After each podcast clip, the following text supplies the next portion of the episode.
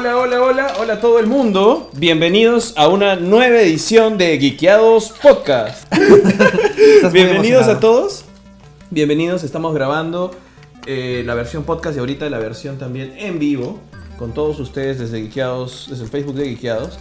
Justamente una edición en realidad que, que viene no hemos tenido Geekeados Podcast hace dos semanas más o menos. Hemos tenido descansado una, un poco. Una pequeña pausa. Sí. Y estamos volviendo de, de nuestra pausa para poder conversar con todos ustedes de un montón de, de cosas, de novedades que realmente ya, to- ya tocaba. Ya tocaba poder hablar con, con la gente. Sí, de hecho hace tiempo que no hemos comentado acerca de las cosas que vienen pronto. Ya estamos en el último tercio del año, entonces, claro, todos sabemos de que viene Star Wars, que eso es lo más wow del año. Pero hay otras cosas interesantes que podemos comentar, sobre todo lo que queda del mes de octubre, que ya estamos en la quincena. Sí. Ya falta la mitad del mes. Ya se acaba octubre y se acaba el año. Y, y con el año ya a puertas de cerrar, eh, vienen justamente los estrenos más interesantes o las películas, las series que más nos tienen como que eh, expectantes por qué va a pasar, ¿no? Entonces hoy día vamos a hablar de todo eso. En, en honor a que es octubre, en realidad, vamos a estar haciendo este Podcast jugando Zombicide. no sé si han jugado este juego o han visto este juego. Es un juego de supervivencia zombie. De, este es el Black Plague, que es básicamente La versión. la versión medieval, de zombies medievales. ¿no? Pero mientras tanto, eh, no solamente queremos hablar de los estrenos que se vienen, queremos hablar con todos ustedes de Thor Ragnarok, por ejemplo, que ya tenemos nuestras Entradas. entradas para la película. Sí. Y queremos hablar de Stranger Things y de pronto algunos otros estrenos hacia final de año que ustedes estén esperando, que quieran conversar con nosotros. Nos dejen, déjenos todos sus comentarios. La idea es tener una conversación. Perdón. con todos ustedes de qué cosas están esperando, qué teorías tienen o qué expectativas tienen. Hola Andrew, An- no, Andrés, Andrés, hola Andrés Rojas, que siempre nos ve, siempre nos deja saludos. Gracias por seguirnos y estar aguantándonos a nosotros todo este tiempo. Pero bueno, mientras terminamos de setear el, el mapa para, para la partida Zombicide que le vamos a contar, cuéntame Enrique, ¿cuál es tu estreno esperado? Bueno, la verdad es que mentiría si dijera que me ha encantado siempre Thor, que es mi personaje favorito, que es como que, wow, lo que más me gusta de Marvel, que lo mejor utilizado en el MCU. Pero de hecho sí tengo bastante expectativa por Thor Ragnarok.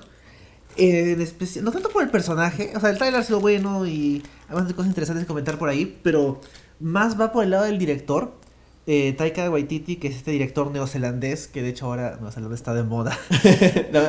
Nueva Zelanda es parte de la coyuntura peruana ahora. Sí, afortunadamente nadie sabe que es neozelandés porque tal vez ahí también le darían, los memes influirían a Thor Ragnarok, así como hay tanto meme de, de El Señor de los Anillos, a pesar de que solo se filmó en Nueva Zelanda.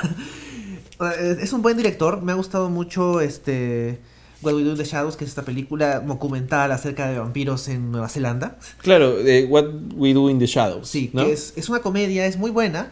Es, es, es rara, o sea, tiene un sentido del humor no tan tradicional, pero que funciona muy bien. De hecho, el mismo Taika Waititi actúa en la película. Ha actuado en, en- en algunas de sus películas. De Y- hecho, Taika, Taika Waititi actúa en Thor Ragnarok claro, también. O sí, sea, también salió en este Green Lantern. Haciendo de. Es verdad. Face, creo, el amigo. Era el amigo. claro, el amigo de, de Hal, que de hecho tiene un nombre un poco racista. Y de hecho es este esquimal, entonces no sé por qué han casteado a un actor este. Neozelandés. Es claro, es Maori, sí. Entonces, bueno, pero bueno, o sea, de eso.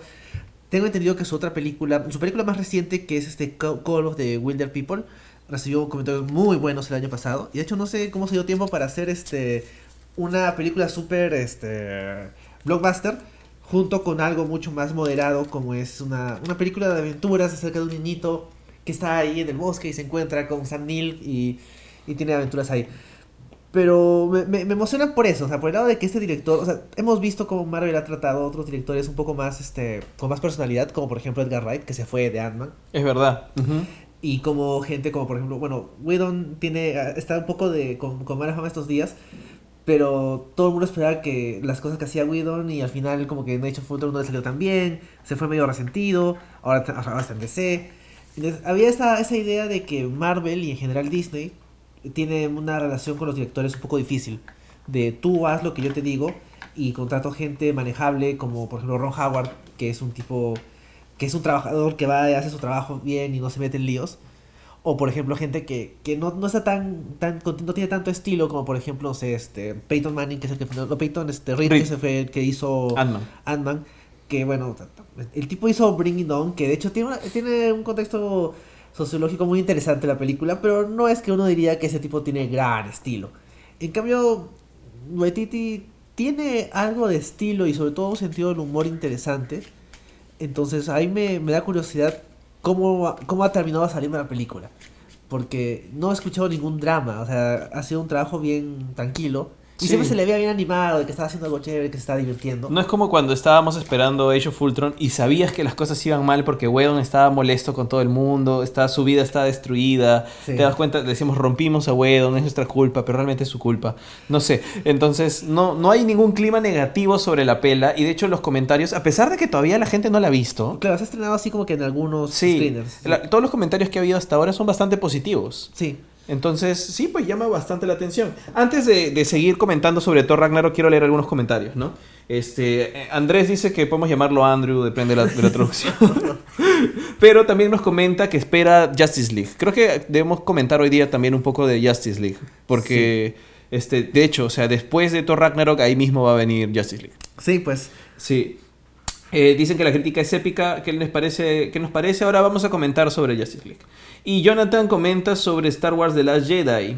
Sobre el último tráiler. Sí. Que de hecho, si quieres ver un análisis más completo del tráiler, te recomendamos que escuches el podcast de Escoria Rebelde sobre el análisis del tráiler que salió esta semana. Sí, el miércoles salió. Los, es- puedes encontrarlo abajo aquí en, en Facebook. Pero si no, en geekeos.com está en, el, en los posts de, esto- de Escoria Rebelde. El último podcast han tratado de todo el análisis del tráiler, ¿no? Claro, igual lo podemos comentar porque de hecho, como ya mencionamos, es lo más wow que hay hacia el final del año. Sí. Y habla. Andrés también eh, pregunta sobre The Walking Dead, que inicia la siguiente semana. Y hay noticias al respecto. Eh, no sé si han confirmado que The, The Walking Dead y Breaking Bad están relacionados. O sea, han dicho. Ya había este easter egg anterior, Claro. anteriormente del- de la metanfetamina azul que tenía Mer. Me imagino que debe haber otro guiño similar. Lo que sí han confirmado es de que va a haber eventualmente un crossover con Fear de Walking Dead. No, de, de hecho, más que eventualmente, o sea, sí va a haber. Claro, sí va a haber, claro. Ajá. Pero no recuerdo si es. No han dado fecha, ¿no? Y tampoco me- no, no sé cuándo, claro. Y tampoco sé, o sea, cómo funciona. O sea, es como que un episodio de Fear de Walking Dead va a ser un poquito con la gente de Walking Dead y un episodio de Walking Dead con la gente de Fear. Como hace este la CW con sus crossovers de superhéroes. No, creo que lo que había leído es que algunos personajes de Fear the Walking Dead van a salir de- na- en, en The Walking Dead. Ah, entonces va a ser una y, es cuestión como, más. y va a ser como un flash forward en realidad, donde Claro, es porque- medio spoiler, porque ellos están antes. Claro, Fear the Walking Dead está en el pasado de The Walking Dead. Ajá, entonces es como te vas a encontrar con gente que va a sobrevivir de todas formas en Fear the Walking Dead hasta, Claro. hasta tanto tiempo en el futuro. Sí, sí, es que no se los comen en The Walking Dead. Sí, fácil sí, ¿ah? Y les dan un fin.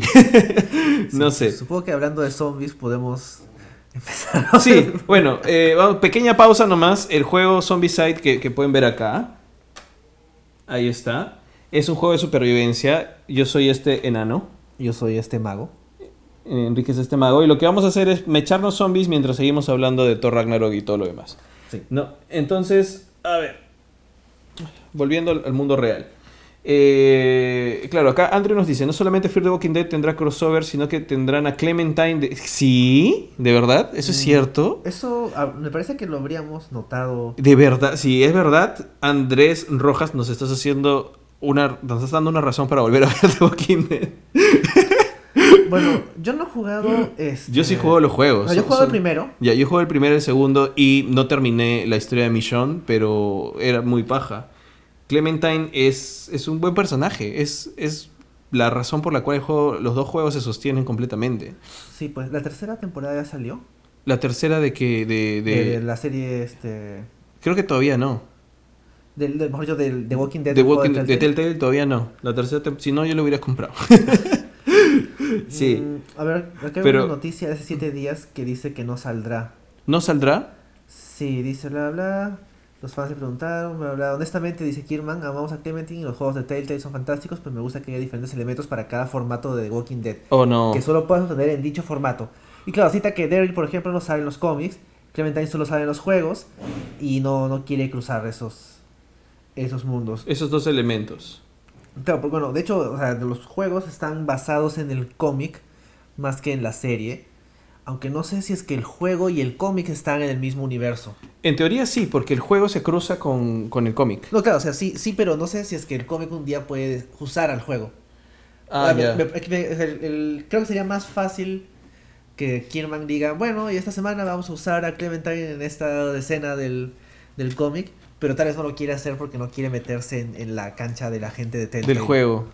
Sí, bueno, era, iba a ser una bonita noticia, pero lamentablemente acabamos de confirmar que no, que Clementine no, no va a salir en la serie.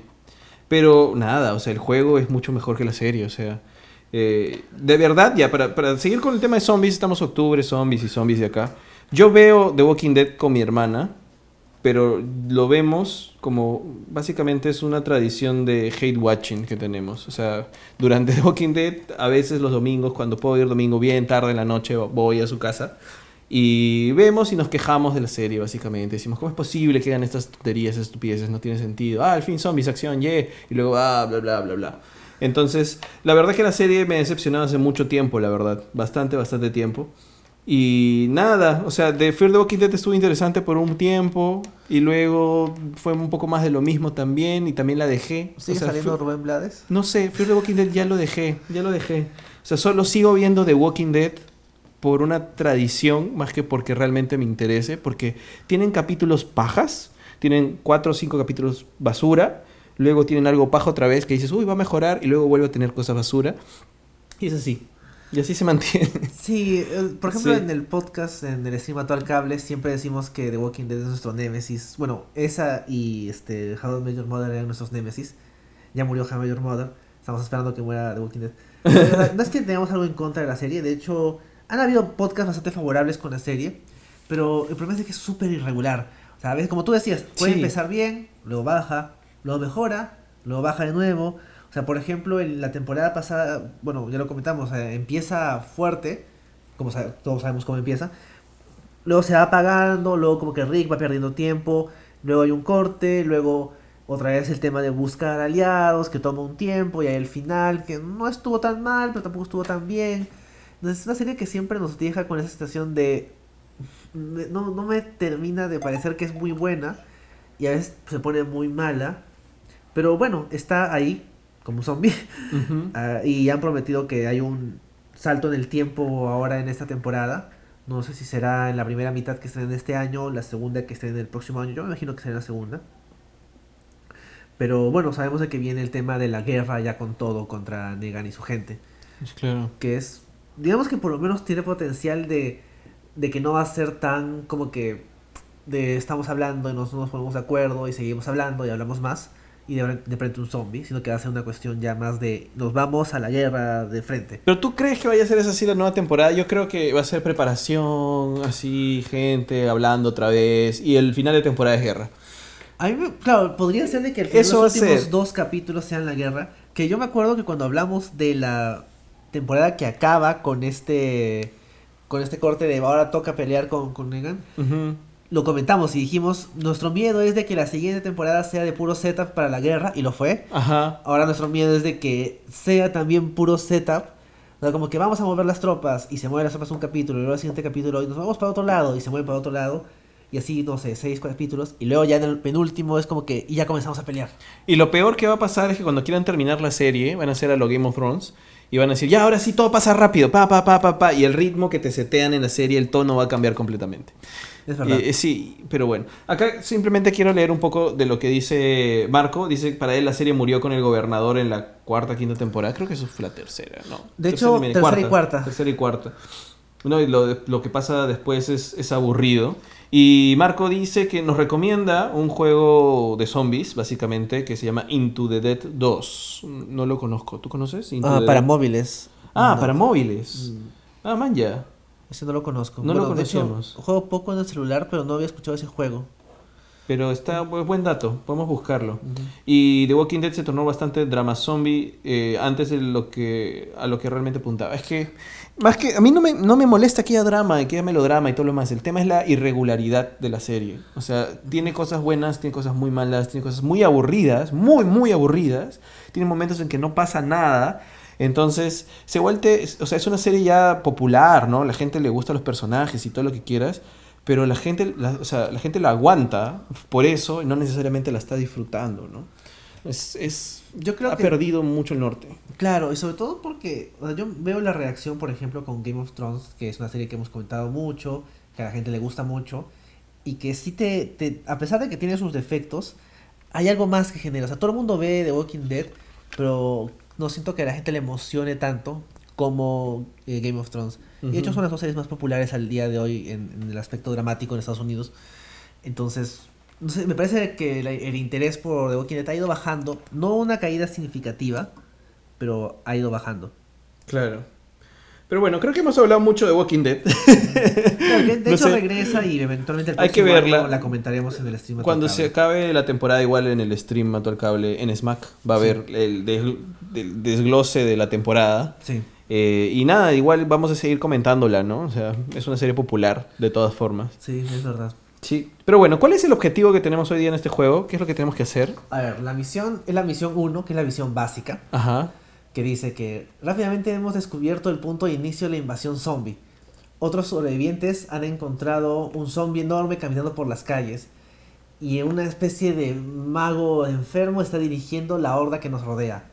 Tomó dos días encontrar la ubicación del nigromante y entender lo- la abominación que no puede ser matada por ningún arma a nuestra disposición.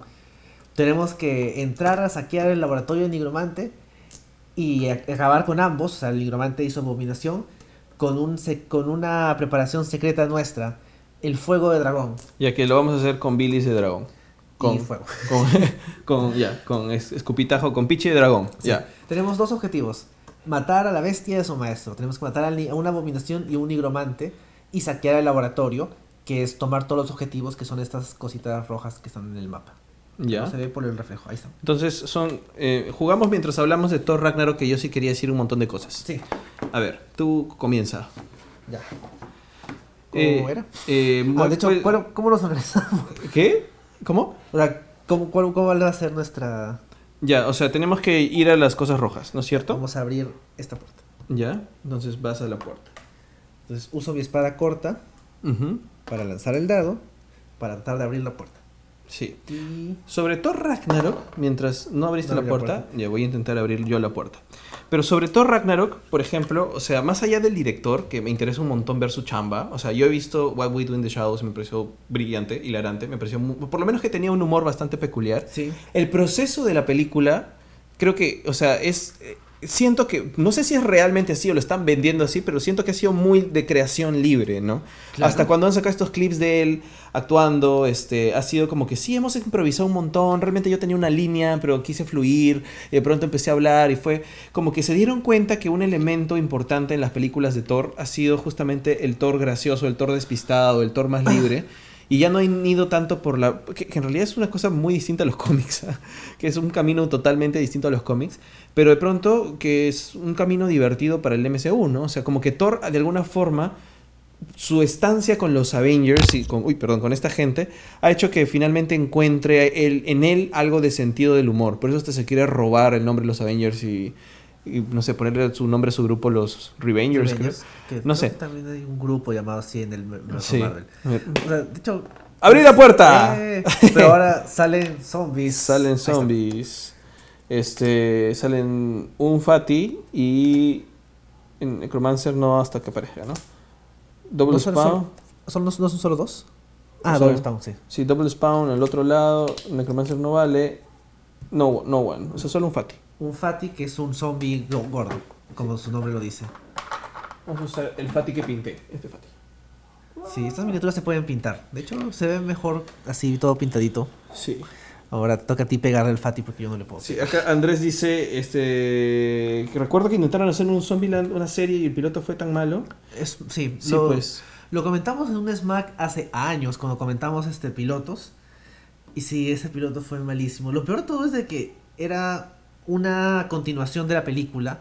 Entonces eran los mismos personajes, pero eran cuatro actores que no se parecían en nada a los cuatro actores de la, de la película. Entonces era como que no había conexión. O sea, fácil- hubiera sido mejor que se inventen nuevos personajes. Porque, o sea, es, la, la chica no se parecía a Emma Stone, este, el tipo no se parecía a Woody Harrelson, entonces, ¿para qué? O sea, ¿Para qué lo hacen? y a- en general el piloto estaba muy mal, o sea, más allá del tema de, del, del nombre de los personajes. No pasaba nada con el piloto. Y de hecho se enojó un poco el creador de Zombieland de, de cuando no, no le salió. Ah, man, ya. Recuerdo que, que en redes, creo que fue en Twitter, que dijo como que pucha, ¿por qué la gente se pone así? Que critica sin, sin haber visto todo completo o algo así. A pesar de que Amazon tenía en su momento ese formato de sacamos los pilotos y que la, la democracia decida cuál se convierte en serie. Claro, man, ya. Mm. Bueno, creo que se me ha despintado un poquito, qué pena. Este, pero bueno, seguimos hablando de zombies. Acá Andrés dice un mago enfermo, pobre Gandalf. ¿A cuál se refiere? Al, no, es en la descripción del, Ah, ya, de ya. la misión, a- a la pero se refiere al nigromante en la descripción. Sí. Bueno, este. Nada, Thor creo que además. Por, mira, yo tengo un martillo, como el de Thor. Martillo.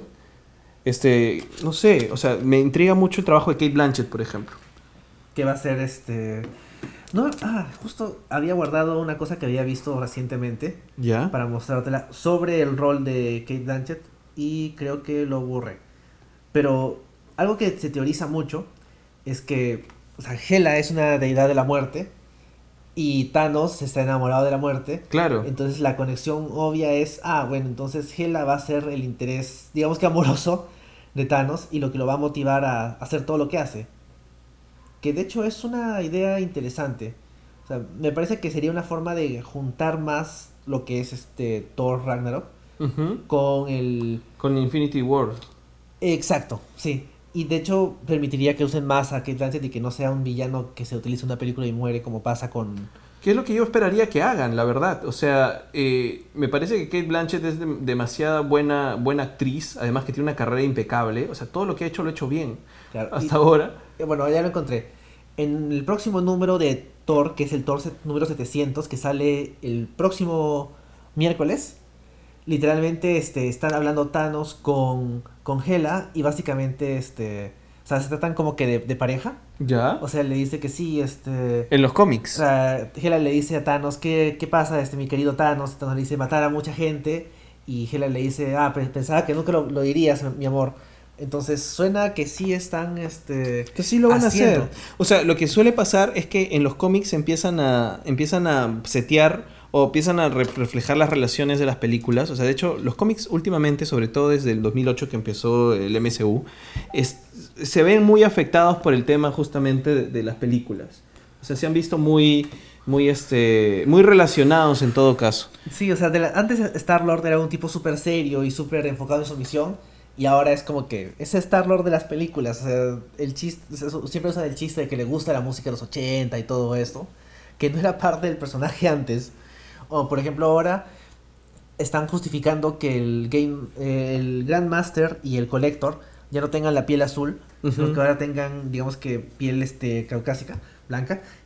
En el hecho de que pasó todo este evento de Secret Wars, se alteró el universo Marvel. Y es como que, oye, tú no eras azul, ah sí, pero pasó esto y ahora ya no. Para que se parezcan más a los actores. Claro, o sea, los cómics están sufriendo a veces para mal, a veces, bueno, no importa tanto, toda la, la retro- la retroalimentación de las, de las películas. Entonces, ahorita And- Andrés re- pregunta, ¿no? O sea, ¿serán que ellos serán la muerte y Thanos en Infinity Wars? ¿Dónde queda la muerte en sí? Yo creo que sí, o sea, sería muy lógico. Claro, si ya lo están haciendo en el cómic, es que ya están armando el, el camino. Para decir, bueno, Thanos y Hela tienen algo. Y la muerte, o sea, la muerte calavera, como suele salir en los cómics, como pareja de Thanos, ya no. O sea, y Kate Blanchett es una buena actriz, sería muy triste perderla. Así como Tom Hiddleston de alguna forma se ha convertido en el villano recurrente de todo el MCU. Está atrapado Y- ahí en el Eh, MCU. pero es un buen actor y es muy carismático y la gente y el personaje es bueno además, o sea, Loki es un gran personaje. Sí. Entonces sería un desperdicio desechar a, a- a Hela o a Kate Blanchett solamente en Thor Ragnarok. O sea, lo, lo, mi, mi Dream Team, en realidad, lo que yo quisiera en Infinity Wars, por más de que Infinity Wars es más un Thanos Quest, donde Thanos va a estar como recolectando las piedras Las- y las todo. gemas, Y creo que para el Avengers 4, que vendría a ser de verdad el Infinity Wars real, Sí. el team de Thanos ya no sea él y su Black Order, ¿no? Su- no es. No, no es Black Order, es su. Eh, sus Ah. Obsidian. No, cool el- Obsidian. No, ese es un personaje. Ese es uno de los malos. Este. Sí, es su Black Order. ¿Sí? Es Black Order, sí, me estoy confundiendo. Bueno, pero no sean sus hijos de Thanos, que son estos personajes, estos cuatro personajes que van a estar en Infinity Wars como villanos de turno, Sí. sino que sea Thanos al costado de Hela, de Hela como la muerte, como la persona que él quiere impresionar románticamente de alguna manera Ajá. que esté Loki a su costado como Mephisto. O sea, yo creo que de verdad Loki puede reemplazar a Mephisto en, en- en la labor al menos de los cómics. Porque Mephisto, por más de que sea caótico y malo, jugó a favor de los Avengers en Infinity Wars. Infinity Claro. Gauntlet. Y no puedes introducir un personaje nuevo No. a esas alturas. No, y me- menos, o sea, tienes con Loki, tienes, digamos, todos los elementos necesarios para que cumpla esa labor, porque Loki, de alguna forma, era, ya es un segundón de Thanos, o sea, lo mandó a conquistar la Tierra, le dio dos gemas del infinito, de alguna forma, o sea, el. Space Stone y la Mind Stone se la dio a Loki. Era una gran inversión de parte de Thanos en él, ¿no? Entonces, ya tienes toda esa relación para la cual Loki de pronto reciba el perdón de Thanos por alguna razón, esté a su costado como consejero, como uno de los parte de su miembro de su corte, qué sé yo, y termine jugando a favor de los Avengers de la forma en que Loki lo hace, que es jugando al ego de los otros personajes, ¿no? Porque lo que hace Mephisto en, en Infinity Gauntlet es decirle, hey, tú eres súper poderoso, ¿por qué los enfrentas así? ¿Por qué no agarras y usas solo una gema a la vez? Ajá. Que creo que es un, eso es una de las cosas más pajas de la historia en los cómics que deberían eh, respetar o de alguna forma adaptar a, a las películas. Porque si no, de verdad no tendrían ningún tipo de oportunidad contra las gemas del infinito juntas en un, en un guantelete. Nadie tiene.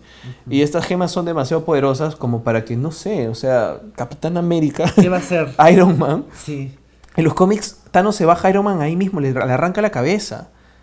Y quedan todo un montón de gente muerta al toque. Entonces, la única forma realmente de vencer a Thanos es jugar con su ego y que alguien lo convenza de usar una gema a la vez. Y con una gema a la vez, ahí ya es que algunos personajes tienen cierta ventaja. ya, tiene- ya está más balanceado. Sí, o sea, por ejemplo, no, no, o sea, no pueden hacerlo porque en el MCU no lo han hecho, pero en algunas adaptaciones de esta historia han hecho que, por ejemplo, la gema del tiempo sea ventajosa para Thor. Ya. Porque con la gema del tiempo Thanos hace envejecer a todos los Avengers, no sé qué vainas. Pero Thor es un dios. Pero Thor es un dios y mientras más viejo, más poderoso. Entonces, eh, en ese sentido, Thor se volvía más fuerte. Dice, no, cambio de gema, voy a, otra gema, a la gema de, de- de poder, no sé, y se me echaba a Hulk, no sé qué vainas. Pero Hulk, mientras más molesto, Más más, fuerte. más, fuerte, más fuerte también. Claro. Entonces, cada uno, de alguna forma, tenía cierta ventaja sobre alguna gema. Y creo que esa es la única forma en la cual tú puedas tener una verdadera mechaza contra Thanos, en donde ellos puedan tener algo de oportunidad todavía, porque no es que tengan ventaja nunca, pero un poquito de oportunidad. Entonces por ahí yo quisiera que esté, que haya lo- como que la labor de Hela, la labor de Loki junto a Thanos, ¿no? Eso es lo que yo quisiera para la pela. Sí, además Loki ya de villano central ya no va a salir, o sea, no, No. no. tiene sentido. O sea, el personaje ya da para más. o sea, de hecho, lo- sale en los trailers ahí con, con el Grandmaster, pero luego sale ahí en el equipo de Thor. Entonces te, te indica más o menos de que va a seguir en este rol de, bueno, soy el malo, pero no soy tan malo. O soy un malo más grande, ahí puedo entrar yo, porque en el fondo Loki se preocupa por sí mismo y si se destruye todo, digamos, no va a haber nada para él. Sí. sí. pues. Bueno, le toca a los zombies. El Ah, zombie cierto. avanza y se queda ahí. Sí, Y nos toca a nosotros otra vez. no toca que salgan los zombies. Ah, toca que salgan los zombies, maldita sea, es verdad. Sí, ¿Dónde está? Primero allá. ya. Ah, un runner y acá abajo un fatty. Y allá también arriba. Y un runner, un fatty y, un- y dos walkers. Bueno, los Fatis son zombies gordos, que son difíciles de matar. ¿Dónde va el runner? Abajo. Los Runners son zombies que corren, que son más flaquitos. Otro fatty, ¿dónde va? Acá. Sí, Y dos walkers, ¿no? sí. Y dos walkers. Ya nos estamos llenando de zombies mientras conversamos. Entonces, no sé, ¿hay algo más de, de Thor Ragnarok? A ver, Andrew pregunta. Mi pregunta es cómo reaccionará el público con el hecho de que Thanos tal vez elimine a los héroes que solo saldrán en una sola película. Los directores han mencionado 25 héroes, si mal no recuerdo, en escena. Creo que eh, Scarlett Johansson dijo que ni siquiera en Avengers 4, que en Avengers 3, o sea, en Infinity Wars, había una escena con 25 héroes a la vez. ¿No? O más, creo que dijo más. Hay 25 héroes. No Hay sé, más, 25. Sí. Bueno, yo imagino que la mayoría van a ser este cameos glorificados. Claro. Ah, bueno, ya hemos conversado antes de que Ant-Man no iba a salir, pero por ejemplo, no creo que. ah, por ejemplo, no creo que Mantis haga mucho, que Groot adolescente haga mucho en la primera en la primera pelea, tal vez más adelante, pero en este momento en que son 25, cada uno tendrá su momento de uso mis poderes apropiadamente en esa secuencia y luego llega Thanos y los despacha a todos y quedan los principales nomás. Claro, o sea, los despachas significa que los puede matar. O los puede mandar a otra dimensión. O los matan y luego con la gema del tiempo regresan en el todo. tiempo y se arregla todo. Una cosa así. O sea, yo no creo que haya una más, una, no va a haber un estilo boda roja con los héroes. Eso lo veo bien difícil.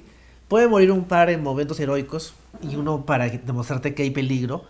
Pero no es que va a entrar este Thanos y va y de los Guardianes de la Galaxia van a quedar Star Lord y, y Gamora nomás. O sea, yo creo que se va a bajar algunos, pero no de manera permanente. Claro, quiero entender una cosa de Andrés. Andrés, este, tú has dicho, has puesto cómo reaccionará el público con el hecho que Thanos tal vez elimine a, héro- a- a héroes que solo saldrán en una sola película. ¿Te refieres a, ¿A qué específicamente? Avengers 3? O sea, a sol- que van a salir solo para Infinity Wars. Asumo que se refiere a eso. Pero es que creo que, o sea, los héroes que van a salir, todos tienen franquicia propia. Mira, contemos nomás a los héroes que existen y Pero- vamos a ver a cuántos llegamos. Yo, me, o sea, yo asumo que podría referirse a los secundarios, estilo Hawkeye, Falcon, War Machine. Esos que no tienen. Como, digo, Como no tienen franquicia, pero esos son justamente los que pueden continuar en, en el MCU. Los que se van son los que tienen franquicia propia.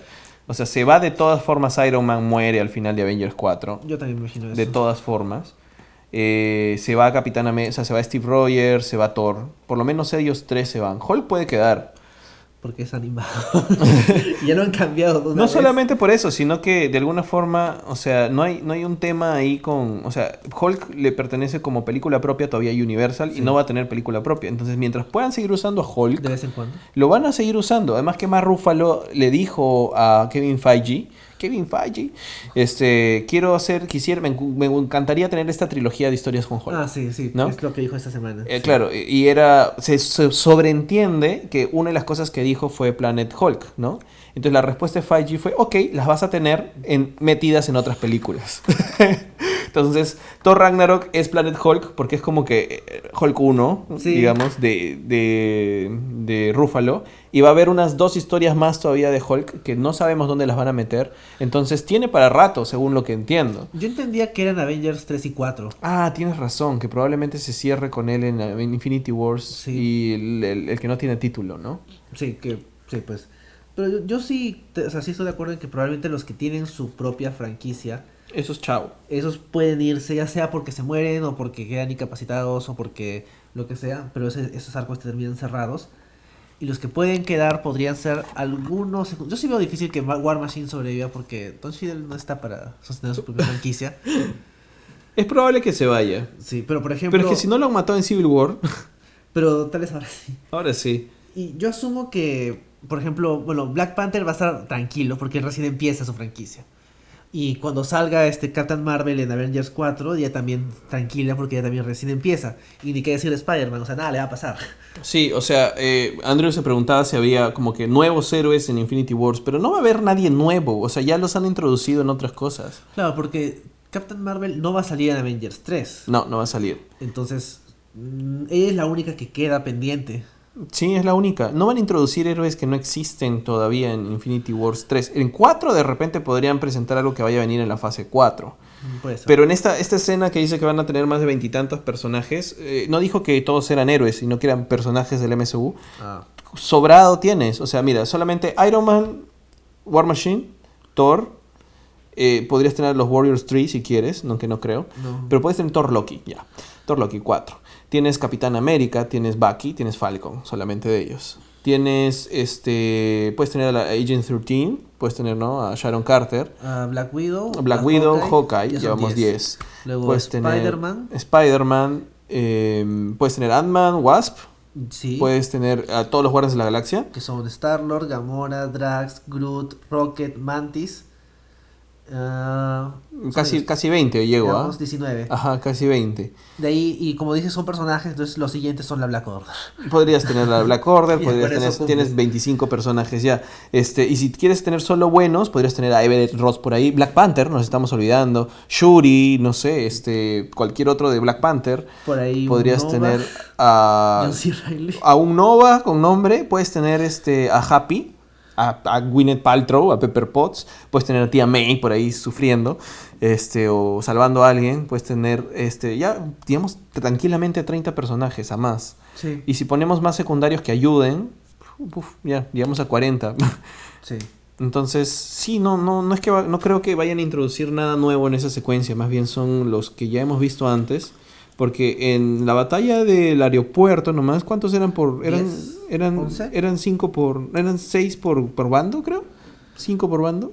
Eran entre 5 y 6, porque eran Ant-Man, Hawkeye, Capitán América. Ya, y no hemos este- mencionado a Hulk. Ah, bueno. O sea, eh, ¿ves? cada vez salen más. Sí. ¿No? Ah, y Visión. Y Visión. Sí. Y, Scarlet Witch. Sí. Y reviven a Quicksilver, no sé. Ya ves, o sea, hay un montón de personajes y un montón de héroes. En Pues, héroes solos hay veintitantos. lo que podría introducirse es por ahí algunos, uno que otro personaje este, de la parte galáctica de Marvel. Claro. Pero nadie es significativo como para decir, bueno, este es el, el futuro del MCU, este es, no sé, Starbrand. O sea, a nadie le importa Starbrand. Entonces, no creo que vayan por ese lado. No, claro, o sea, el punto es que este es el, el gran fin para ellos. O sea, es el, el- cierre que han estado construyendo en 10 años de una gran narrativa de veintitantas películas que se cierra después de 10 años y se van a ce- centrar en cerrar esa historia. Y los que van a, de alguna forma, tener la batuta para la nueva fase son básicamente los personajes que ya introdujeron, que son Spider-Man, mucho. La última que falta nomás es Captain Marvel. Sí. Eh, pero Black Panther, ¿no? O sea, de, de pronto Winter Soldier como no Capitán América porque tiene contrato para un montón de más películas que todavía no hay, no están Y es hechas. más barato. y es más barato. Porque creo, creo, creo que no ha hecho nada interesante en los últimos años. no. Bueno, Chris Evans tampoco, pero... Bueno, pero Chris Evans es un poquito más caro, ¿no? Sí, de hecho sí. Sí. Entonces, este... ¿Qué más? Bueno, creo que hemos hablado bastante de Marvel. No sé si pasamos a algo más, Sí. menos este, Marvelesco. Justice League, de repente. Sí. Bueno, creo que lo más reciente que se ha dicho de Justice League es de que se confirmó que el crédito de director va a ser a nombre de, de Snyder. Que como sabemos se tuvo que retirar el proyecto por problemas personales y la parte ya de, de postproducción, entiendo, estaba a cargo de Joss Whedon. Pero el, el director va a salir este, este, una película de, dirigida por Zack Snyder. Ah, sí. Sí, O sea, confirmado no eso. va a salir como director Joss Whedon. No sé qué tipo de crédito le pondrán a él, a él, pero va a salir como dirigida por Snyder. Ah, man, ya. Pero entonces, o sea, los rumores que decían que Whedon estaba haciendo otra película completamente distinta a Snyder, ¿son, ¿serán reales? No sé, o sea, ¿el último tráiler te pareció No. muy distinto a No, los anteriores? Sigue siendo lo mismo. A mí también, o sea, tal vez han enfatizado más, por ejemplo, que Aquaman va a ser el chistoso por el... Porque es súper estilo Aquaman de Batman Brave, Brave and the Bold, que era como que, sí, soy Aquaman y soy lo máximo. Y es gracioso en ese aspecto. Claro, es el, es el dios que no conoce a la tierra. de Es como Thor en Es Thor como- 1. Sí, es, es- como Thor. Ese humor, ese tipo de estilo humor. Sí. Y Flash es como que el adolescente que hace sus chistes. Pero eso ya lo habíamos visto antes, esas dos características. Sí. Lo único novedoso es de que el marketing está más apoyándose en Wonder Woman porque sabe que es su única buena película. Y sobre todo que esa semana le ha ido bastante mal a Ben Affleck en cuanto a publicidad. Es verdad. Entonces yo me imagino que aparte de todo lo que todo lo que se rumoreaba de que Affleck se quería ir o que lo querían cambiar, sumado a, a lo muy bien que le fue a Wonder Woman, el único cambio significativo es Darle más a Wonder Woman. exacto, que es una decisión inteligente. Claro. Pero no he visto, no, no siento que se vea como que Whedon está haciendo una cosa completamente nueva. Sí, pues. O sea, de hecho, Justice League es tan fuerte, o sea, de todas formas, igual, que de... y- o sea, por ejemplo, solo para, para comentarles, ¿no? O sea, el, el estreno de Thor Ragnarok, por lo que ya tenemos entradas, Sí. es el martes. O sea, el preestreno. El, en Halloween.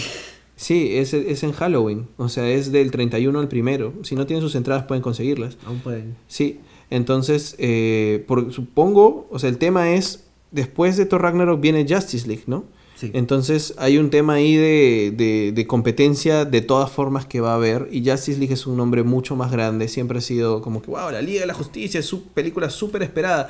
Que es más grande de lo que ha sido siempre las películas de Thor, que nunca han tenido como que mucho mucha pegada, ¿no? O sea, es- Sí, siempre han sido como que, bueno, una película más. o sea, es una película de Marvel y por ser Marvel la gente las mira, pero es la primera película de Thor que de pronto tú estás viendo algo distinto para el personaje, algo que puede ser llamativo, interesante.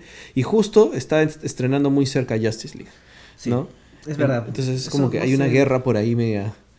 Sí, no sé qué tan bien le vaya a salir la jugada a Marvel porque más allá de un tema de calidad, como dices, la Liga de la Justicia. Es un tema, es un nombre grande. Claro. Entonces por ahí sí, pues yo me imagino que deben estar un poquito asustados. Claro, o sea, el tema es, usualmente cuando un, un estreno de esa magnitud aparece, borra todas las otras películas. Siempre hay un blockbuster el que, el que domina de alguna Sí. manera.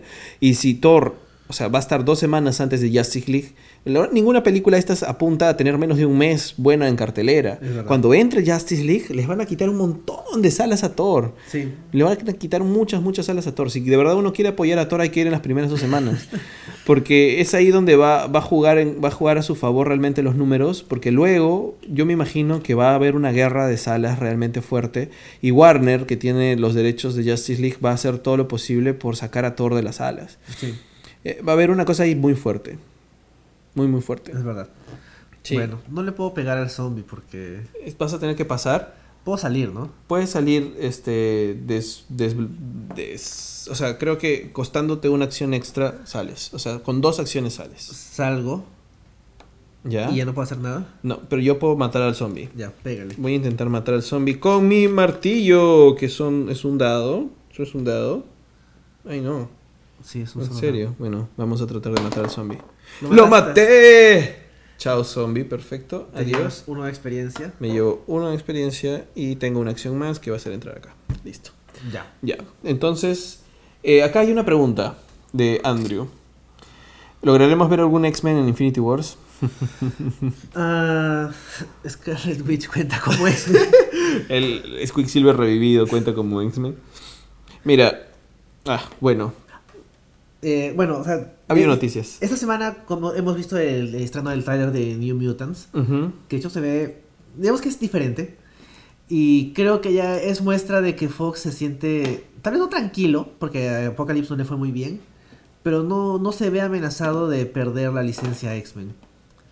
O sea, yo creo que eh, ver a los X-Men con Marvel es algo que está súper, súper lejano. Sí, Uh, Porque New Mutants es un cast bien joven, es explotable. Vamos a ver qué tal le va, pero. Y por ejemplo, a pesar de que le fue muy mal Apocalypse, están haciendo, avanzando con la de Fénix Oscuro, que ahora se le han dado a Kimber, que no ha dirigido antes. sí. Así que creo que tanta esperanza no le tienen a ese lado de la franquicia. Pero sí a lo que tiene algo más de personalidad. Claro, y, pues, y bueno, Deadpool, que están avanzando ahí. Entonces, creo que lo veo difícil que X-Men se vaya de.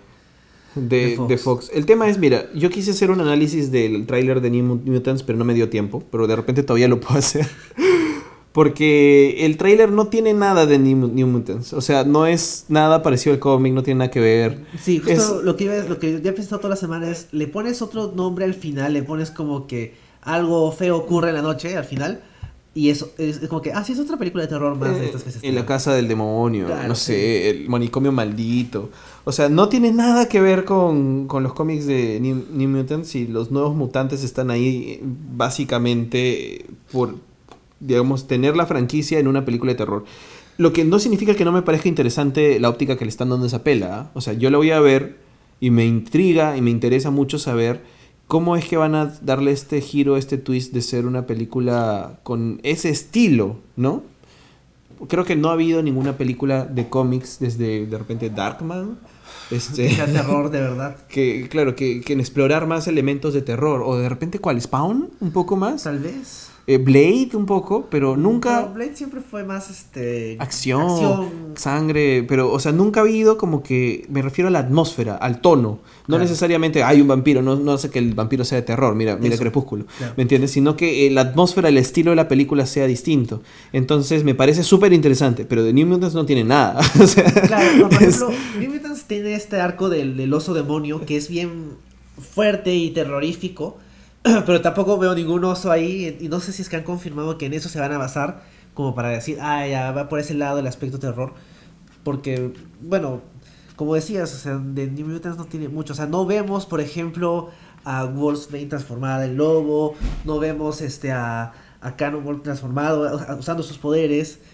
Y bueno, también tiene la controversia adicional de que parece que han whitewasheado a, este, a Cecilia Reyes y a Sunspot. Claro. Claro que Sunspot es brasilero, pero es un brasilero de piel oscura. Y Cecilia Reyes es latina americana, pero también es de un, piel un poco más oscura. Y en la película se les ve, este, Caucásicos. no caucásicos, pero digamos que latinos de piel un poco más clara. Ajá. Y, y bueno, y además de que este, Cecilia Reyes no tiene nada que ver con los New Mutants. Claro. Pero bueno, más allá de, de eso, Este, o sea, el tráiler es como que, bueno, no se ve mala película, pero no sé qué tiene de mutantes. Y también no sé qué, qué tampoco creo que pueda aportar mucho al, al terror en general. O sea, como es un híbrido, o sea, la voy a ver porque me parece muy interesante, porque creo que X-Men ha ganado, por ejemplo, Logan me encantó, Eso me pareció sí. increíble. Y es una película, es un western road movie mezclado con, con mutantes y Logan. Sí. Entonces, wow, fue genial, fue muy bueno. Entonces están tratando de agarrar también estos híbridos de géneros, hacer ejercicios de géneros y van a meter terror, chivolos en un espacio cerrado a ver qué onda. Claro. Entonces, eso me parece súper interesante, ver cómo lo van a explotar y a ver cómo tratan el tema de los nuevos mutantes. Y lo que tú dices, están haciendo eso, no van a, no van a ceder nada para Marvel. Sí, están, están confiados en que les va a ir bien con esto, con Deadpool, con la otra película de X-Men. O sea, la semana ya van cuantos dos capítulos de The Gifted, que es una serie Claro, de Fox. hasta en series están. Claro, que su conexión con los X-Men es muy tenue porque es como que ya no hay X-Men, pero usa el tema de los mutantes con orgullo. O sea, de frente te dicen hay mutantes y usa unos cuantos personajes de los cómics. Entonces yo creo que, que Fox está tranquilo, no, tanto no tranquilo, pero está Están, o sea, que haciendo algo. Si no hicieran nada, ese es el tema, por ejemplo, con los cuatro fantásticos. Eso. Es otro tema porque de verdad eh, pueden perder la- los derechos si es que no los están usando. Pero Fox los usa y los sobreusa. Tiene tres franquicias distintas de mutantes en cine y una en tele- dos en televisión con Le- Legión. Sí. ¿no? Entonces no lo van a soltar. Y por otro lado está el tema de cómo Marvel ha maltratado completamente a sus mutantes en los cómics, específicamente porque les da cólera no tener los derechos o porque no quieren que los cómics sean de alguna forma trampolín de, de marketing para las pelas de Fox. Sí, ¿No? pues se supone que, ah, ¿cuándo fue? El año, hace unos meses estaban diciendo como que no, ahora sí, estamos metiéndonos en serio a apoyar a los mutantes. Y de hecho actualmente el cómic de los X-Men no está tan mal. Y hay cómics individuales, por ejemplo, este All New Wolverine que se enfoca en X-23. Ujú. Es muy bueno. El cómic de Iceman también está bastante interesante. Y hay un hay uno de- que es como que del equipo conformado por los X-Men originales jóvenes que también no, no está mal. Entonces, como que algo está ahí, pero no es como antes. Sí, no, Se pero nota. no solamente eso, sino que Marvel se esfuerza mucho por hacer, y no tiene sentido, por hacer que los inhumanos sean sus nuevos X-Men. Y, y- y se siente cómo lo, lo fuerzan. O sea, solamente para, por- para ir por, por la pregunta que ha hecho Andrés también sobre los Que inhumanos. Sí, este, el tema es este. Los inhumanos no son producto del azar, son experimentos de los Kree en los neandertales, creo, los, no sé, bueno, Humanos primitivos. humanos primitivos. ¿Qué hace que tengan este gen dormido, de alguna forma que despierta a través de la terrigénesis, no estos poderes que por como fueron presentados originalmente en los cómics, la terrigénesis es una especie de ritual voluntario. Quiero pasar por este tipo de transformación, se le da el cristal y el humito y todo lo demás y te transformas, es como, un, como una crisálida que te termina convirtiendo en mariposa. Ajá, ¿no? En cambio, el tema mutante es totalmente distinto. O sea, el mutante no tiene ningún factor de decisión. El mutante nace como mutante y se acabó. O sea, es distinto porque sí. ¿No? No hay un Sí. factor voluntario de quiero ser distinto o decido ser distinto. Más Lo o menos, soy. Porque también, bueno, eh, originalmente sí, pero luego este, en este evento, ah, ¿cómo se llama? Infinity creo, ¿Ya? este Black Bolt como que detona una bomba de Claro, pero eso es posterior a, los derechos de X-Men en las películas. Sí, o sea, a eso me refiero. O sea, eh, en origen, por eso es que los X-Men han sido siempre el símbolo La de las minorías. sí. La metáfora de cualquier minoría que es diferente porque es diferente Claro. y por lo tal es discriminado, es odiado Claro. sin sentido, más allá de ser distinto. No funciona igual. No, no, pues. Entonces los inhumanos eh, tienen, o por lo menos siempre han tenido esta, esta otra cultura, o sea, no solamente la familia real, sino el hecho de tener este proceso de transformación en que eres una cosa, tienes algo dormido y te conviertes en otra, por ese factor de decisión. En cuanto X-Men o todos los, los derechos de los X-Men estuvieron en las películas con Fox, es que de pronto tratan de arreglar esto para poder tener esta misma simbología en los inhumanos con la bomba, la, ter- la bomba de, de Terrigen eh, que detona Black Bolt. Porque hace que, que el vapor este esté por todo el mundo, entonces todos los que tienen un gen inhumano dormido de pronto Se de- activa. se activan y se convierten de la nada sin el factor de decisión, decir yo quiero decidir ser un inhumano, este, y desarrollan poderes. Claro, que les ha funcionado más o menos, porque les funcionó bien, por ejemplo, con Miss Marvel, que es un personaje nuevo, que es una inhumana. Claro. Y de hecho es un may- el, el mayor éxito, digamos, que de personajes nuevos de Marvel recientemente. Porque es un muy buen cómic. No les ha funcionado tan bien con los otros inhumanos que han creado. Porque, o sea, salen, pero son poco memorables. O sea, nadie te va a decir que es súper hincha de Inferno o de Flint o este, de Reader u otros personajes nuevos que han salido. Es que no son los, los, los inhumanos icónicos, dejando a lado la excepción de Miss Marvel, son la familia real. O sea, no son los X, X, o sea, los que están por ahí pasando. Claro, y de hecho hay cómics de Inhumans que no son tan malos. Actualmente hay uno que es este... Hay dos. Que uno es creo que Royals, que se enfoca en la familia real viajando por el universo. Y el otro es este Once and Future King o algo así, que es una especie de historia en el pasado. Pero claro, los dos se enfocan en la familia real. Sí, igual, igual. El tema con los inhumanos es que son muy aliens. O sea, ali- aliens no me refiero a extraterrestres, sino que tienes una distancia cultural para poder identificarte con ellos o Sí. poder sentirlos cercanos, porque los X-Men, los mutantes, están a tu costado, o sea, Claro. salieron, están en tu colegio, este, es el, es el, es el chico que, que bulean en este lado, es el, el amigo que conociste y de pronto, este, es, Comenzó a botar fuego por los brazos. Claro, o sea, no sé, eh, eh, por eso se vuelve la metáfora perfecta para cualquier tipo de minoría, ¿no? O sea, es Sí. por eso es interesante y hacer forzarlo a que sean los inhumanos No funciona. no es igual. Y de hecho creo que lo más, eh, digamos que lo más representativo de este problema es que por ejemplo en la serie Inhumans, que es muy mala, no la vean, es la... Y a eso vamos a llegar. la- la- digamos que el elemento mm, como que motiva la trama es que expulsan a la familia real y todo eso. Pero el tema es de que la familia real representa un orden conservador, estima, extremadamente eh, radical, de que si tú no tienes poderes interesantes, no mereces nada y te vas a trabajar a las minas. Claro, que tienen un orden meritocrático, no, ni siquiera meritocrático, es como una casta, o sea, por castas. Eso. ¿no? O sea, por, por la forma de tus poderes, de alguna forma te, te asigno trabajos de labor o trabajos menos... o eres parte de la sociedad formal. Claro. Y, y la idea es de que los buenos son la familia real que quiere restaurar ese orden de castas enfrentados contra Maximus, que es el hermano de Black Bolt, que es el líder populista que básicamente usa a la gente de, las, de la casta menor para tratar de adquirir el poder. Pero justificado en que él tampoco tiene poderes y la familia real lo trata mal por eso. Sí, o sea que de hecho es el personaje, yo solo he visto el piloto, por si acaso, de Inhumans y me pareció terrible. Este... Maximus es el personaje con que más me identifico. Es el único personaje que... Es el más racional, Eso. Claro, bueno, yo he visto el capítulo de esta semana, que es el cuarto. Ya. Y o sea, el problema con Máximo es de que se pasa cuatro episodios diciendo lo mismo, el mismo rollo de este la terigénesis y que sí, que yo tengo el poder, respeta mi autoridad y todo eso, que te aburre un poquito, pero como dices, es el personaje más racional. Sí. Entonces acá Andrés pregunta, ¿qué fue de Inhumans? ¿Por qué tan mal? Es básicamente, bueno, más allá de los rumores que hay de, de cómo nadie dentro de Marvel le gustaba la franquicia y se lo han dado tirado la pelota para ti, para ti, hasta que de pronto tuvieron que hacer algo al respecto y se la dieron al peor showrunner del mundo. Sí. Eh, pucha, o sea, está malo simplemente. O sea, ¿qué podemos decir? Es una serie mala, por todos los lados es barata, es este torpe en sus tramas, por ejemplo en el episodio de esta semana hay una secuencia en que está Medusa junto con Felicity Smoke de bajo presupuesto, de más bajo presupuesto, este, comiendo hamburguesas y es como que, ah, usted nunca comía carne, qué rico, ¿qué es esto?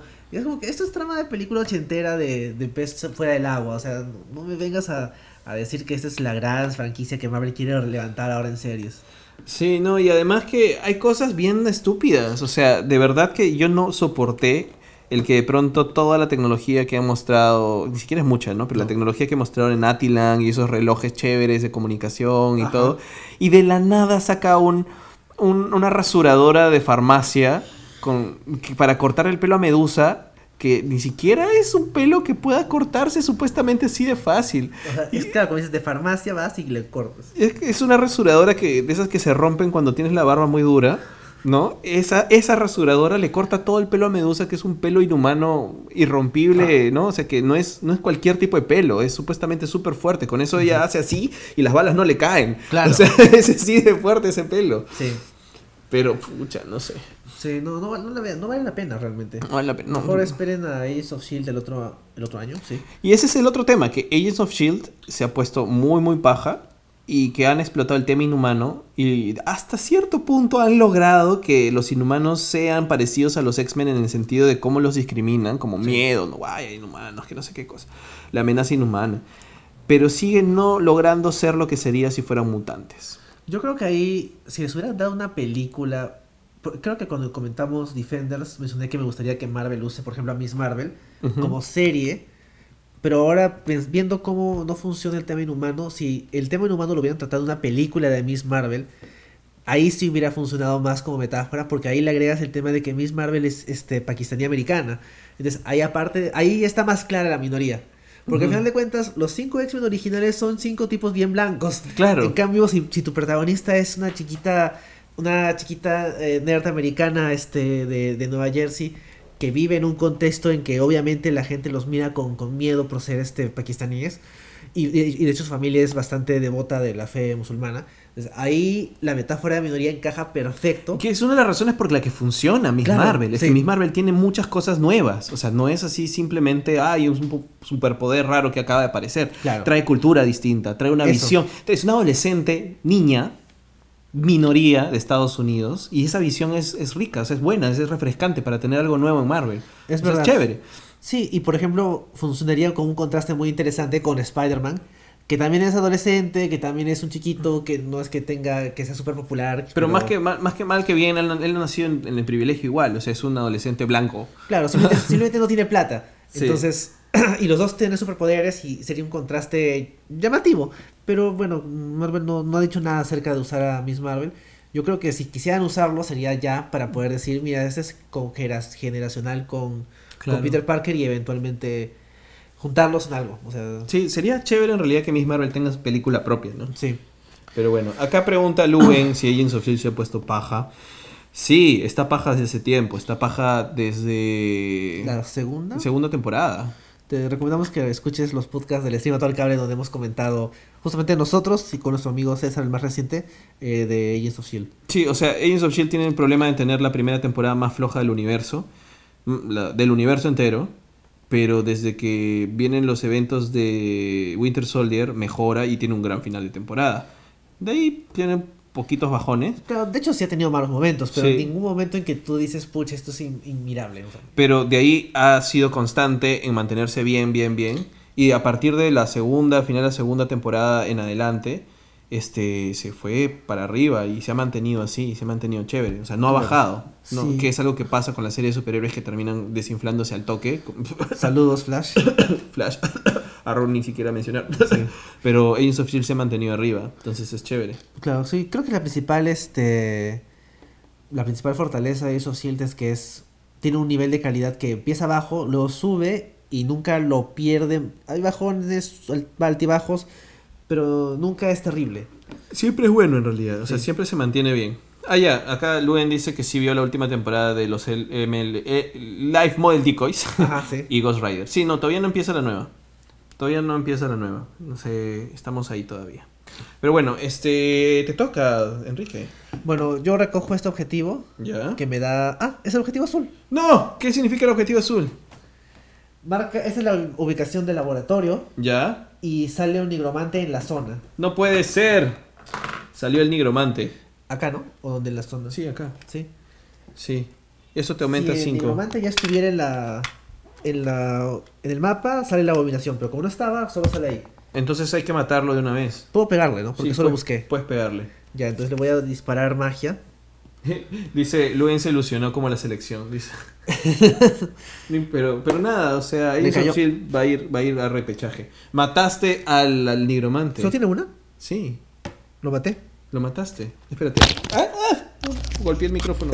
perdón, perdón. Mira la última página, la última página nos asegura cuánto tiene el nigromante. Puntos de vida. Uno. Ya, murió. Y me da un punto de experiencia nada más, maldito. Sí, pero tiene 5 por el por esto. Ya lo subiste, Claro. ¿no? Ah, había que meter su, su cosa para invocar, ¿no?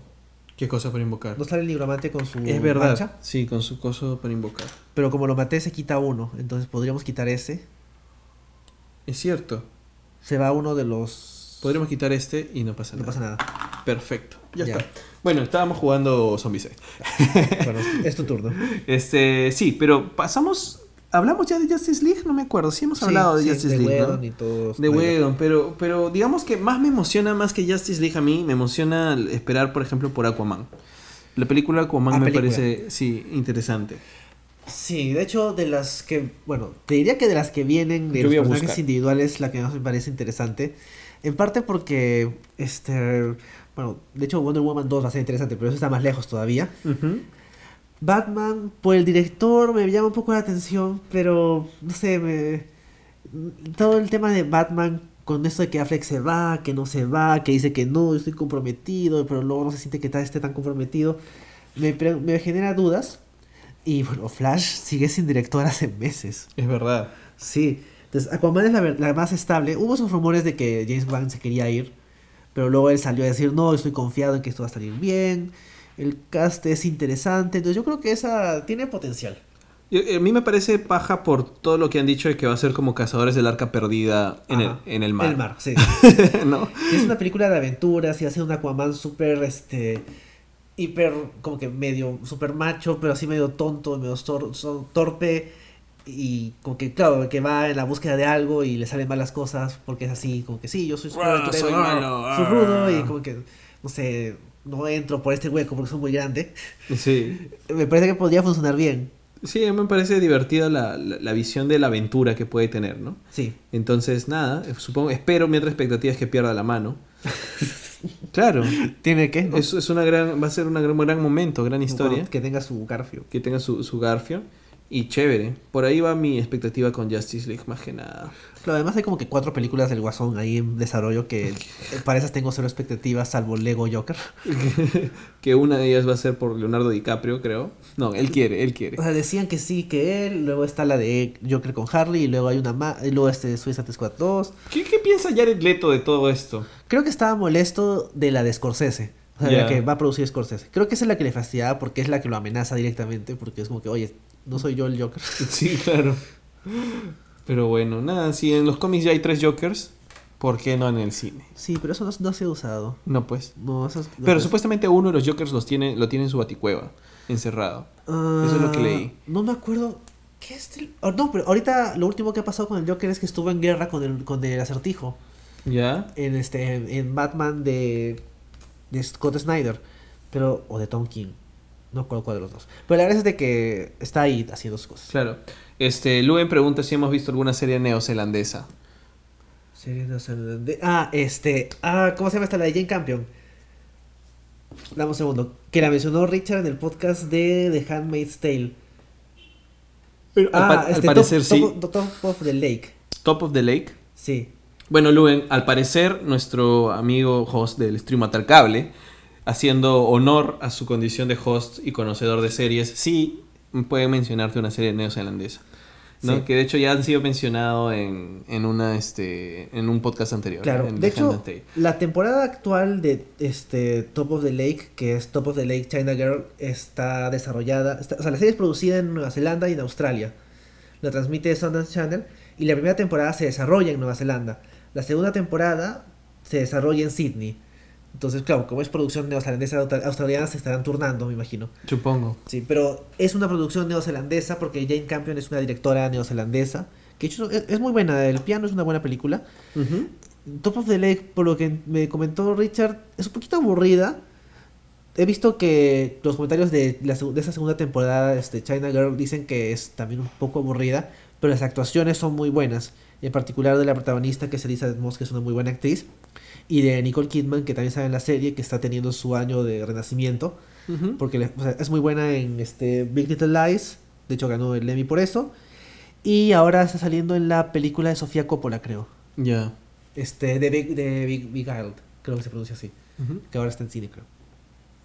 Pero bueno, entonces creo que ya hemos hablado bastante, pero no hemos mencionado una de las cosas que viene en octubre también, Lo más próximo, lo más próximo, que es Stranger Things. Stranger Things. Sí.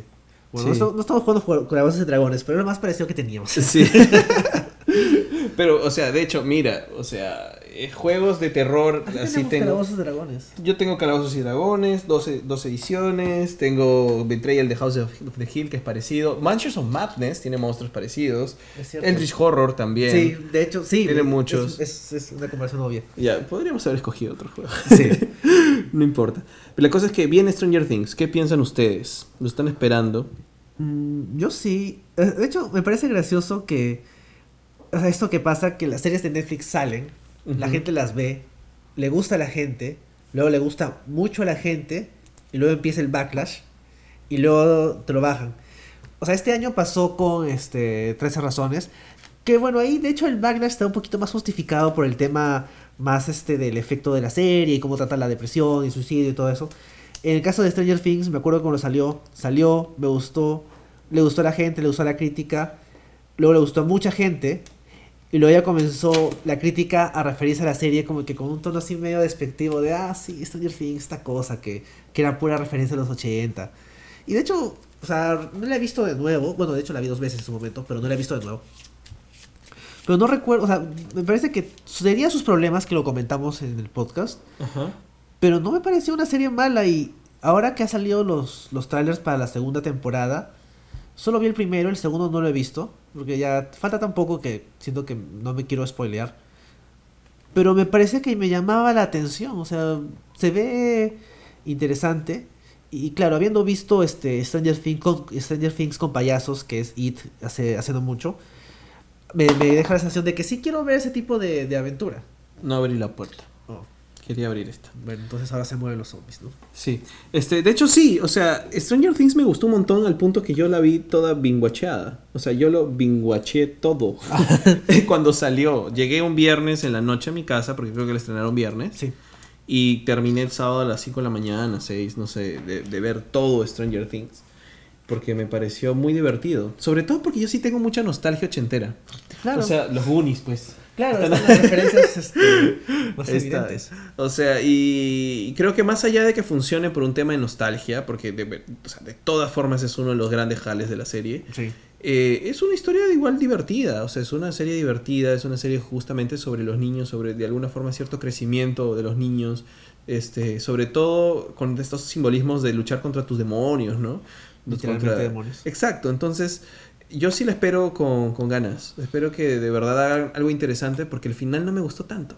Sobre todo, sentí que, que forzaron algunas cosas para una segunda temporada Mm, y que por lo mismo me hace esperar, bueno, pues arregle, ya han hecho esperar esas cosas a una segunda temporada, hágalo en la segunda temporada. Es cierto, claro. Sí. De hecho, este se nota que estaban armando el, el escenario para la segunda temporada. Setup, setup, setup al final. Sí. Es como que, ah, déjame terminar bien esta historia, Sí. ¿no?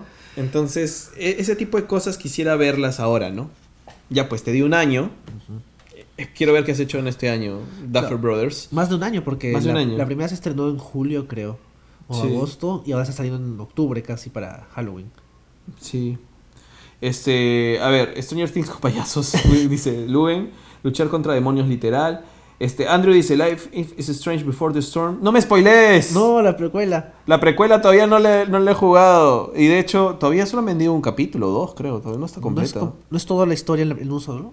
No, o sea, ¿También Pens- varios capítulos? Pensé que salía por capítulos. No sé, no he querido ver mucho porque como todavía no lo puedo comprar, no he querido saber mucho, pero soy muy fan de Life is Strange, la primera parte.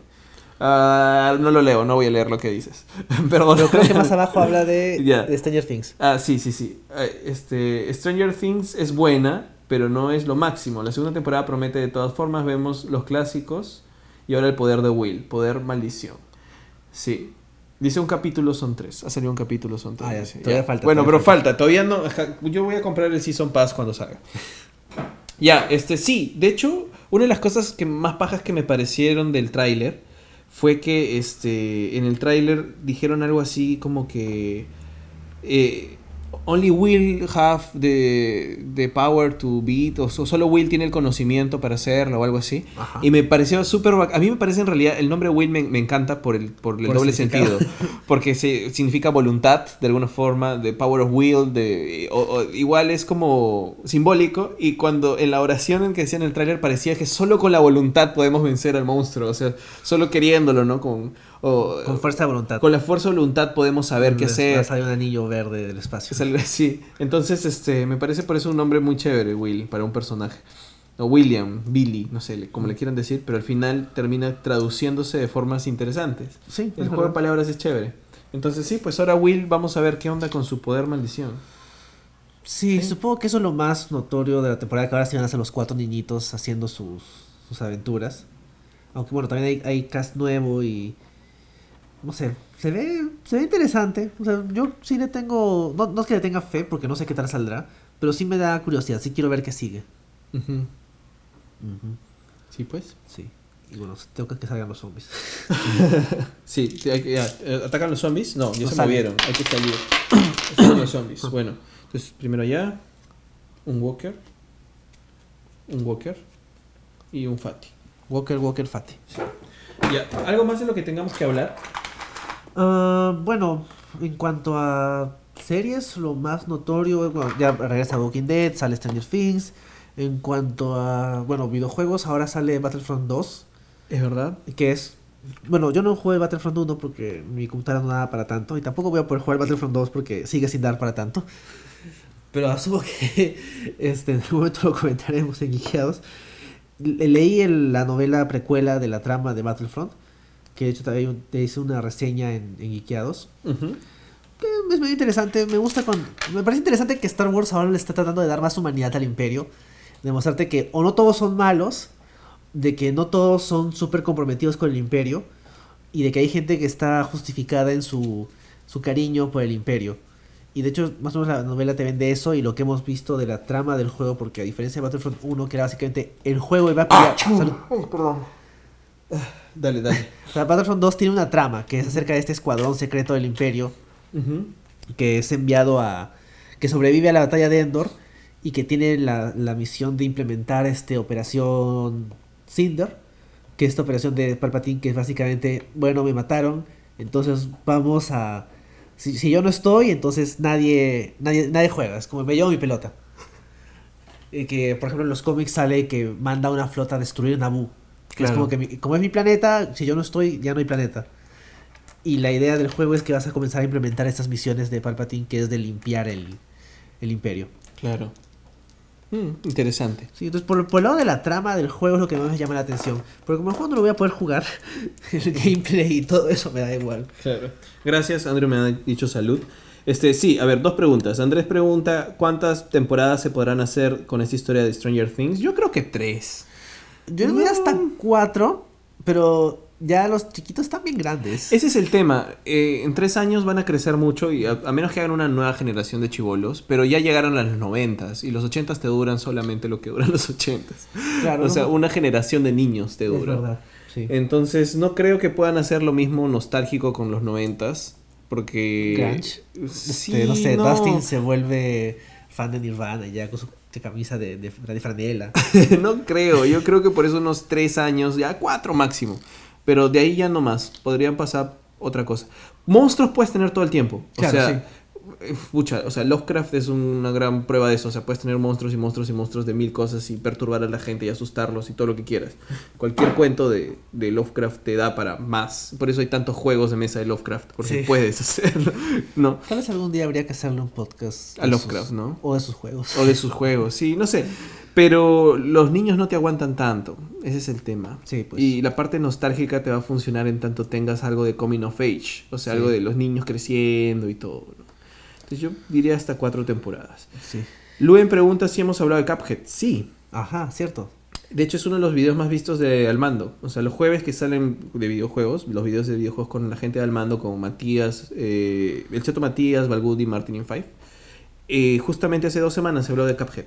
Y pucha, explotó. Fue un gran video. O sea, chequéalo. Si no está ahí abajo, lo encuentras.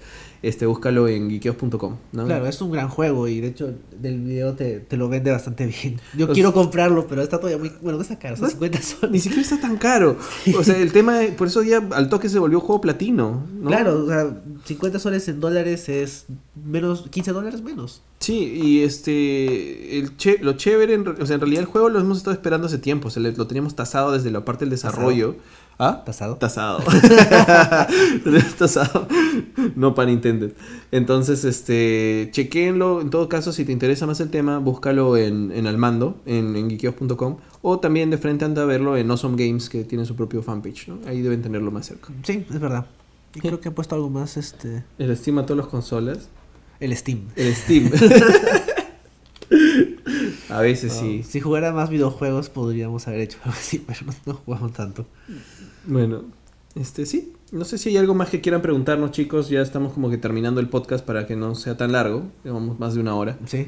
Entonces, este, ¿hay algo más de lo que quisieran hablar? ¿Preguntas, dudas? ¿Algo? Tasado, dicen Ah, bueno, lo último que, que, que viene ahora en noviembre es Punisher, pero ya en su momento le daremos su, su espacio. Bueno, no sabemos si viene en noviembre, pero de hecho tiene que ser en noviembre, porque no han Sí, dado pues, fecha. No han dado fecha. Y no creo que sea diciembre. Sería un poco raro que este, digan como que celebra Navidad con Con Frank, no sé. Sería, pero sería divertido. Sería gracioso. O sea, sería como que... Claro, porque en teoría sale, o sea, de todas formas sale este año. Sí, claro, de el hecho. tema es que en qué momento de este año. Yo me imagino que en las próximas semanas ya deberían estar confirmando que sale, no sé, el 20 de noviembre Ujú. o algo así. Porque en octubre ya fue. O sea, su estreno fuerte de octubre es Stranger Things. Sí. Les tendría que ser noviembre. Sí, pues. Ah, bueno, y Luen también me suena la selección. bueno, ese es otro tema importante de noviembre. Es verdad. Este, pregunta Andrew sobre God y su spoiler de la octava temporada. ¿Qué spoiler? Hay muchos. O sea, hay spoilers falsos y hay todo este tema de que están construyendo un muro para proteger la producción, están dándoles guiones falsos a los actores, de que quieren cuidar mucho el contenido de la temporada, porque claro, como son dos años, mucho se puede spoilear en dos años. Sí. Es, el gran spoiler es que cualquiera de los spoilers podría ser falso. Filtrado, inventado por alguien, filtrado por la misma producción. Yo, si fuera parte de la producción, inventaría spoilers muy falsos. Para que la gente se entretenga con eso. Puede ser, es una opción. Sí, pero no sé, la verdad es que de Game of Thrones, por ejemplo, el viernes hicimos un video de lo que no nos gustó de, de la séptima temporada. Si quieren, chequenlo y a ver si no les gustó también eso. Yo estoy completamente de acuerdo con todo lo que pusieron.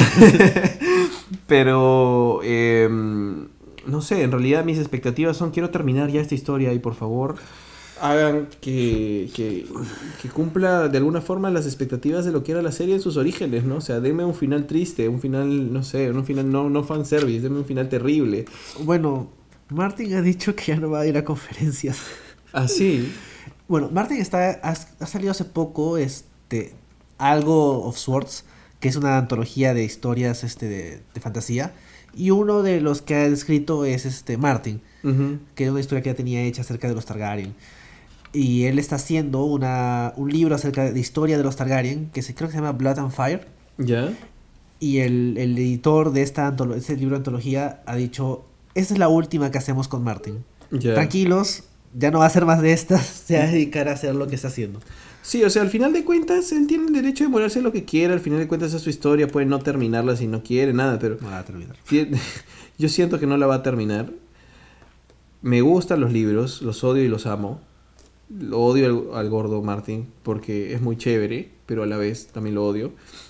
Pero quiero tener un final para esa historia y el único final real que posible creo que va a ser el de la serie. Entonces, Sí. La primera parte de la séptima temporada me encantó, la segunda parte de la séptima temporada lo odié.